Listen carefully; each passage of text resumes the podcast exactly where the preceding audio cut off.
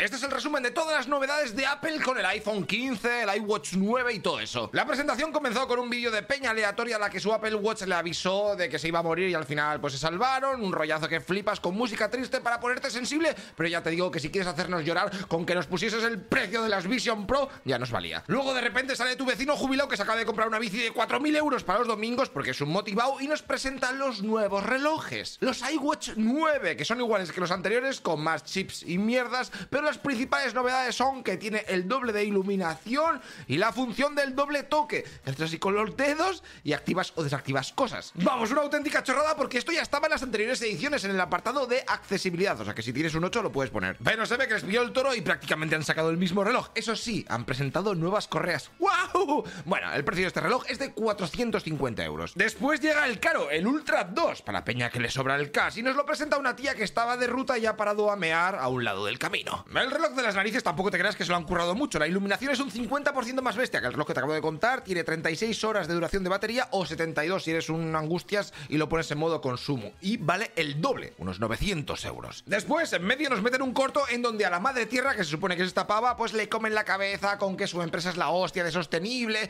eh, dejándonos a todos con esta cara.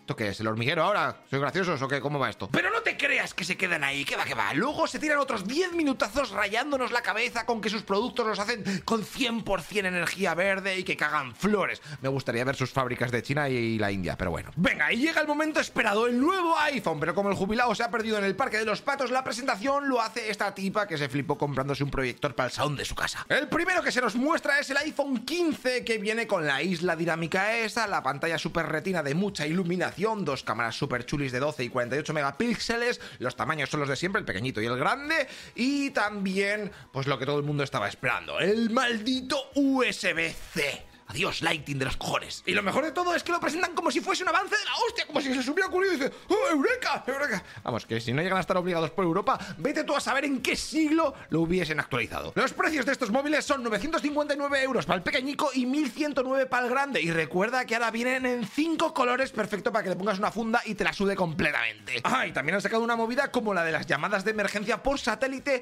pero ahora para asistencia en carretera. Pero como solo sirve para Estados Unidos y después del segundo año, pues tienes que pagar, nos la pela. Next. Así que ahora llegamos a la madre del cordero, los 15 Pro, que están hechos de titanio con unas nuevas cámaras que ahora graban en 4K a 60 frames. Ahora también han quitado la pestañita para mutear esa de los lados, para silenciar el móvil, y se ha convertido en un botón que puedes configurarlo como acceso rápido a lo que tú quieras, también para mutearlo.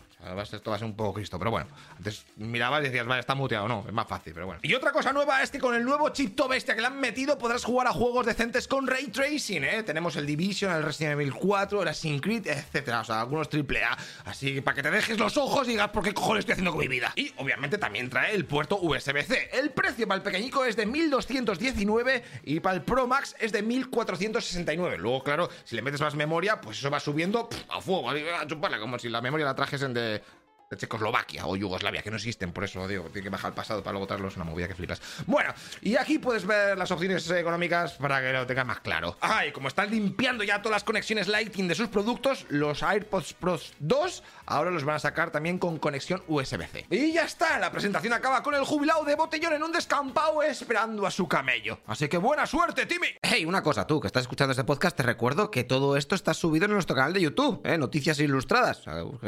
Y lo verás con vídeo, eh, que va a molar más. Aunque si tienes que trabajar y lo quieres en podcast, pues en audio, pues así está bien, pero...